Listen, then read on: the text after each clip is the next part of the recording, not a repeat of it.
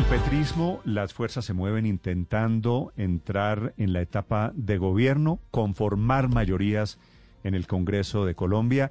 Se prepara el presidente Petro para hacer hoy seguramente primeros anuncios alrededor de su gabinete y a desarrollar el concepto del acuerdo nacional, que es de lo que habló Petro el domingo en la noche.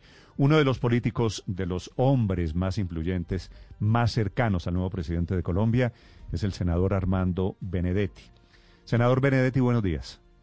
Muy buenos días a usted, Néstor, la mesa de trabajo y a los oyentes que nos siguen ahora. Senador Benedetti, ¿en qué está el petrismo hoy convertido en el ganador de las elecciones?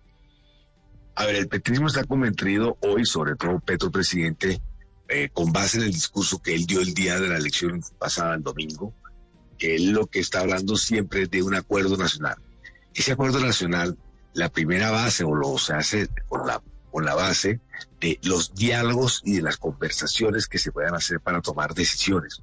O sea, él de alguna u otra forma está invitando a todos los sectores y actores políticos a un acuerdo nacional sobre unos temas fundamentales, ya sea la transición energética, la justicia tributaria, la paz, eh, el tema de la justicia social, etcétera. Y con base en eso es que se va a desarrollar el acuerdo, el acuerdo nacional. De hecho, eh, Néstor, nosotros eh, venía o él venía hablando con la Junta, la ANDI, con la ANDI, con los principales grupos económicos, no para buscar votos en ese momento ni para buscar recursos, sino para decir que en el momento que él ganara, esos espacios que estaba abierto en la campaña iban a seguir sucediendo una vez elegido. Eso es lo más importante en lo que estaba el petismo, en buscar un acuerdo nacional con los diferentes actores políticos. Sí. Ahora, senador Benedetti, acuerdo nacional quiere decir Petro o ustedes en el petrismo están dispuestos a ceder en algo, a, buscar consensos o es que los demás se unan y los apoyen a ustedes simplemente? No, eh, aquí no se trata nunca de imposición con base en las mayorías. Eh, aquí somos conscientes de que esto quedó 50-50 y lo que hay que empezar es atender puentes que ya se habían empezado a atender la primera piedrita del puente con las reuniones de los grupos económicos, empresarios varios gremios y líderes sociales entonces es lo que hay que buscar, es eh, buscar esos puentes para que no sea nada impuesto, ni nada sea eh, eh, por mayorías, sino todo tiene que ser por consenso. En eso está Petro, con base en, respetar al Congreso, en buscar unas mayorías que de alguna otra forma se están dando ya, y al mismo tiempo con base en, en, respetar a los jueces, las instituciones, etcétera. En eso es que está Pedro, y por eso a las personas, hay algunas que los que no escucharon a Pedro, es ese 50-50 que nos estuvo aquí, buscando a ver cómo se empieza a tener puente con ellos, porque se sabe que él quiere ser gobernante para todos los colombianos. Senador, cuando hablamos de un acuerdo nacional, ¿es acuerdo con quién? ¿Acuerdo con los parlamentarios? ¿Acuerdo entre fuerzas políticas? ¿Cómo se imagina usted poner a andar ese acuerdo nacional? Exacto, la pregunta que le voy a responder, la voy a responder yo mismo, yo como Benedetti. Yo creería que el primer, con la primera persona que hay que tener contacto es con el nuevo presidente Uribe. Cualquier acuerdo nacional, con él es que realmente podría funcionar y con, porque él es una persona, es un actor importante en la política, eh, dirige o lidera o, o, una facción muy grande del país lo sigue y por lo tanto, a título personal, como Armando Benedetti, como usted me lo acaba de preguntar, ¿cómo me imagino eso? Yo creo que tenemos que empezar a hablar y a concertar los puntos fundamentales con el mismo presidente. Pero un acuerdo nacional es para meter a unas fuerzas políticas, yo no sé si el uribismo, me imagino que no, para meterlas en el gobierno. Eh, a ver, eh, los acuerdos nacionales no se deben hacer con base en los ministerios, se deben hacer con base en políticas públicas. Pero si más allá de en ese acuerdo que usted lo vaya a tener, alguien está dispuesto a asumir una política pública, demuestra que sabe sobre el tema, que tiene los preceptos, los principios básicos para desarrollarlo, uno no descarta que eso pueda suceder.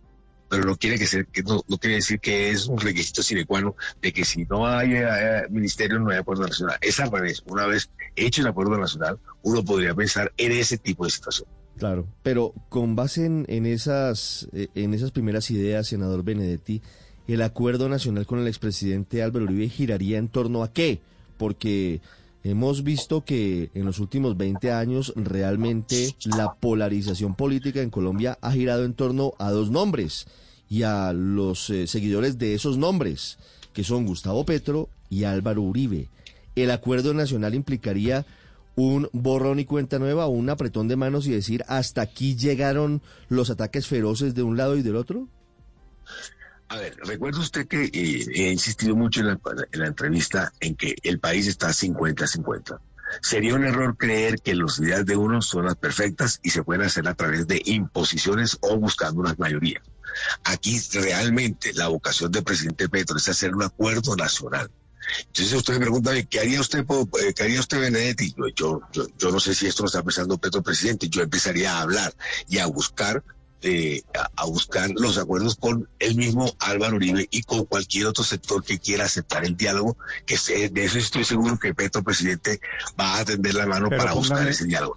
senador Benedetti, póngame un ejemplo. Ustedes le dicen a Álvaro Uribe o a unas fuerzas políticas, jefes de partidos políticos, venga, hablamos de un acuerdo nacional. Y le van a decir esas personas al otro lado del teléfono, ¿acuerdo sobre qué? ¿De qué vamos a hablar? A ver, es al revés. Ellos se tienen que acercar a nosotros a decirnos con base que, es un acuerdo. Porque si yo invito a alguien con un listado de requisitos, pues no estoy haciendo nada sino tratando de imponerle a unas personas algo. Hay que decirles a ellos, dialoguemos, y en ese diálogo usted es el que me tiene que presentar realmente qué, qué, qué poner de acuerdo. Y estoy seguro que el presidente Petro, a la hora que él sepa de que eso es bueno para el país, para los colombianos, lo va a aceptar, lo va a coordinar y lo va a implementar y lo va a desarrollar. Sí. ¿Usted quién cree, senador Benedetti, que va a ser el jefe de la oposición en el Congreso? Esa es una buena pregunta, porque aquí hay una distorsión en nuestra, en nuestra democracia, ¿verdad? El señor Rodolfo Hernández sacó casi 10 millones y medio de votos y entonces él no tiene un parlamentario en el Congreso. Si hubiera sido presidente, no tiene un parlamentario en, el Congreso, no tiene una bancada. Entonces, él pudiera ser jefe de la oposición. Yo no sé, porque yo no sé si los senadores y representantes que fueron elegidos por el Centro Democrático, por Cambio Radical, etcétera, entonces ellos van de alguna u otra forma a, aceptar de que ese sea su líder de, de oposición tendremos que esperar a que ellos se desarrollen entre los que se quieren declarar de oposición, porque puede ser usted que los partidos tienen que declararse si son de gobierno o no, y por lo tanto, entonces son los partidos los que van a decidir quién es oposición y después tendrán ellos que dirimir quién es el líder de esa oposición. Claro, por eso, pero, pero entonces los partidos políticos que no tienen a Rodolfo Hernández, porque Rodolfo Hernández no pertenece a ningún partido político. Entonces, de acuerdo. entonces la alternativa es que el jefe de la oposición o la jefe de la oposición sea la senadora María Fernanda Cabal en el Congreso, por ejemplo? Usted lo, usted lo dice y no, sería nada absurdo, ni, y hay los argumentos para que así lo sea. Pero acuérdese usted que primero los partidos, por constitución y por ley, ellos tienen que decirnos eh, quién va a estar con el gobierno, quién está en la oposición, etcétera, etcétera. Y después, una vez que ellos se declaren, ellos son los que tienen que escoger la oposición. No nosotros tenemos que decidir quién es el, de, el jefe de la oposición. ¿Y qué partido ve usted entrando al gobierno, declarándose en el gobierno? Mire, esto nosotros tenemos 20 senadores elegidos, 31 representantes, y si le suman la curva de paz, estamos hablando de una, de una cantidad importante de congresistas, de más de 60 congresistas. ¿Nosotros quiere decir el pacto histórico? El pacto histórico, exacto. Eh, y, esos, y, esos, y esos 20 senadores, si usted le suma los 13 verdes que todos estuvieron acá con nosotros, más algunos indígenas cristianos, estaban llegando a 40 y hay que llegar a 15. Y ahí yo sé que hay unos dos o tres de la U, no, no, no, que, se hayan, no que no hayan ayudado ni que estén con nosotros, pero sí que han expresado su interés después del domingo.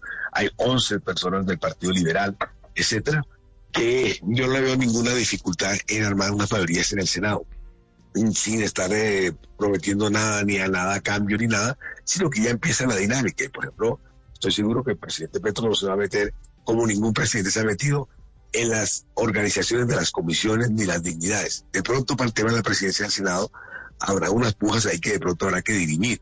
Pero eso, lo, que uno llama mayoría dentro del Congreso, eso no nos quita el sueño ni nos tranquiliza. Sí, senador Benedetti, Gustavo Petro es seguramente uno de los congresistas más experimentados. ¿Lleva cuánto tiempo? Lleva muchos años siendo congresista. Veinte y pico, pues que Mucho tiempo, yendo y viniendo, porque allí hubo un intermedio cuando fue alcalde de Bogotá.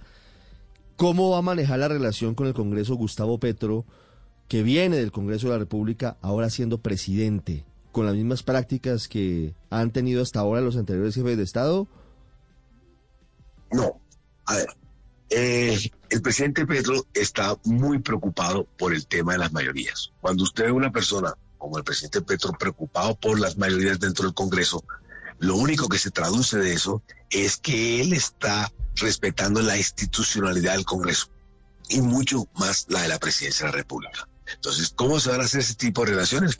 Me imagino que eso usted lo puede diseñar desde ahora, cómo van a hacer ese tipo de relaciones. Esas relaciones se irán tejiendo en ese sentido, pero lo importante, lo que hay que rescatar es que es un presidente de la República, está pendiente de la mayoría del Congreso, lo que está traduciendo es que él está respetando la institucionalidad y que quiere entenderse con el Congreso para grandes reformas que se vayan a hacer. Claro. Eso es lo clave y lo importante de ese mensaje. Ahora, que si van a dar esto y lo otro, eso es minucia, carpintería, que yo no sé si se vaya a dar o no se vaya a dar. Estoy casi seguro que no, pero yo no le puedo decir desde hoy, eso no se va a dar. Y muy seguramente no se va a dar porque ese es el talante y lo dijo todo el tiempo. Pero, pero, pero, pero para los temores que habían, para las dudas que habían antes de la campaña, de que él sí iba a respetar al Congreso, no, como por ejemplo sabía que Rodolfo Hernández no quería saber nada del Congreso, aquí hay una persona que está respetando dentro de la Constitución, está respetando al Congreso de la República y que se traduce su preocupación de las mayorías mm. es porque quiere trabajar con el Congreso y respetarlo. Sí, e, ese es un mensaje importante, de acuerdo, senador Benedetti. Pero eh, ¿quién será el encargado entonces de definir la carpintería? De cómo va a convencer el presidente Gustavo Petro a los congresistas para que se sumen a sus proyectos y conseguir las mayorías para sacar adelante los proyectos que vengan de la Casa de Nariño. ¿Quién va a ser el encargado de esa relación con el Congreso? Yo no sé, eso ya le tocará al presidente Petro decir quién es, quién, quién será el que vaya a hacer ese tipo de relaciones, pero lo que sí es clave, y, yo estuve 20 años en el Congreso, y resulta, eh, Ricardo, que eso, el presidente los el primeros seis meses o el primer año, alza el teléfono cuenta con el concurso de cualquier congresista. Yo, yo nunca he estado en los 20 años de que digan, no, mire, vamos a conformar un gabinete con base en el Congreso. No, no, no, lo hizo Uribe, no lo hizo eh, Santos, y ahí van. Eh, hay, una luna de miel, hay una luna de miel inicial. el presidente. Hay una luna de miel, exacto. El presidente hay que, y hay que cuidar esa. Congreso. Y, y también con opinión, esa luna de miel, por ejemplo, es vital, es vital cuidarla, porque si usted se pone aquí a hablar de todo y a desgastarse de todos los días, en, 30 días puede perder 10 puntos si se descuida.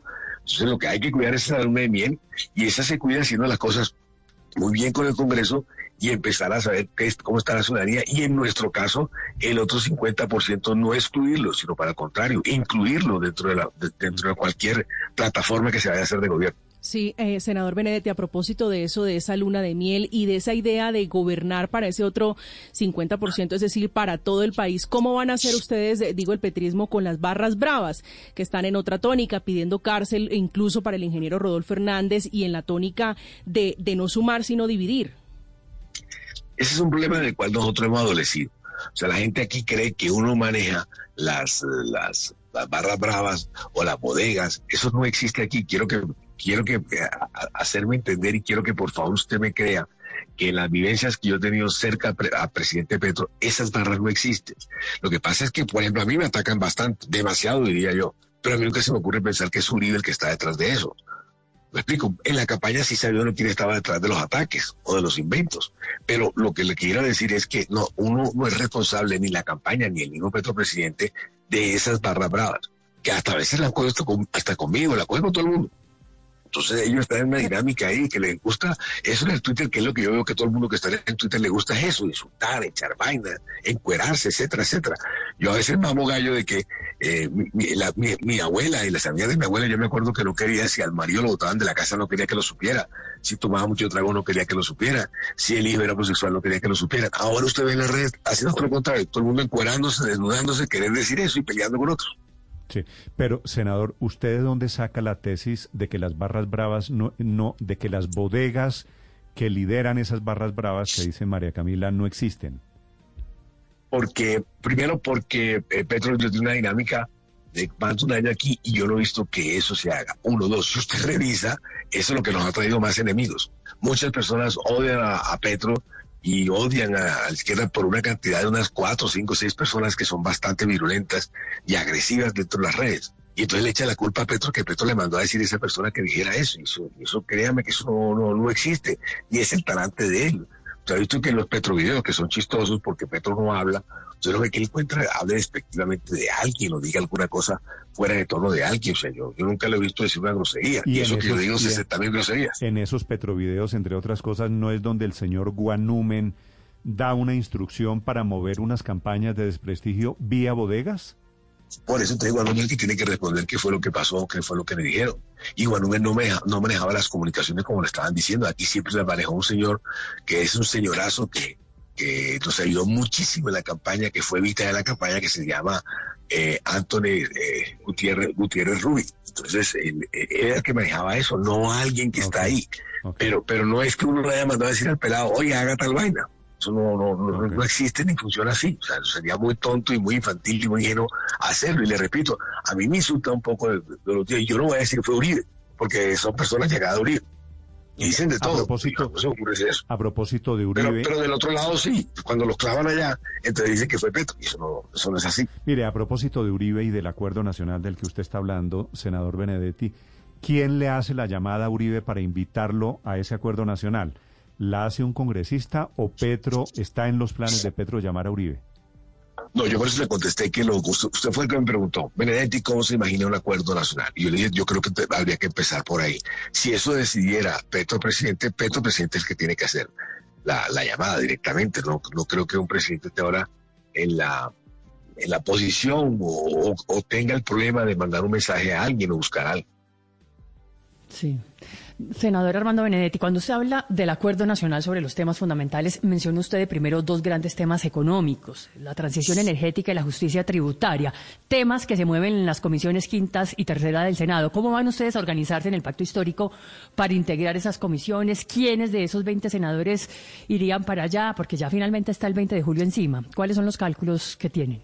Mm, Alejandra, aquí la cosa eh, siempre ha funcionado. Yo le ah. repito, llevo 20 años en el Congreso de la República todo lo que son composiciones de, eh, de las comisiones se hace con base en un porcentaje. Me explico, son 108 senadores, usted sacó 20 senadores y en la comisión hay 20 eh, congresistas, tienen derecho a cuatro cupos.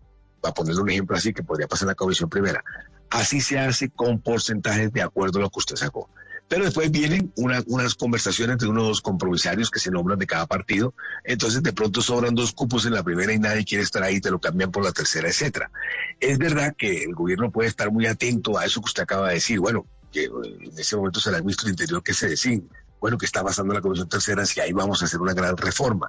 Pero el Congreso siempre ha sido autónomo. Yo llevo 20 años ahí, fui presidente del Congreso y eh, nunca jamás se mete el gobierno para el tema de la composición de las, de las comisiones. De hecho, la primera que lo intentó fue hace cuatro años cuando me querían sacar de la comisión primera. Pero como hay unos, unos, unos lazos muy fuertes entre nosotros los compromisarios y dentro de los partidos, pues se respeta las comisiones de donde usted viene. Pero ya para la presidencia del Senado, en eso sí, por lo menos alguien alza la oreja o escucha o pregunta o mira qué es lo que está pasando para la presidencia, pero para los, compromisos internos, nunca, nunca recuerdo que el presidente o el gobierno se haya metido. ¿Y quién cree usted a propósito que va a ser el presidente del Senado? No sé, ahí hay varios candidatos, pero eso está para alquilar balcón. Pero, pero es decir, yo veo dos candidatos, fuera de Bolívar o de Roy, ¿quién más?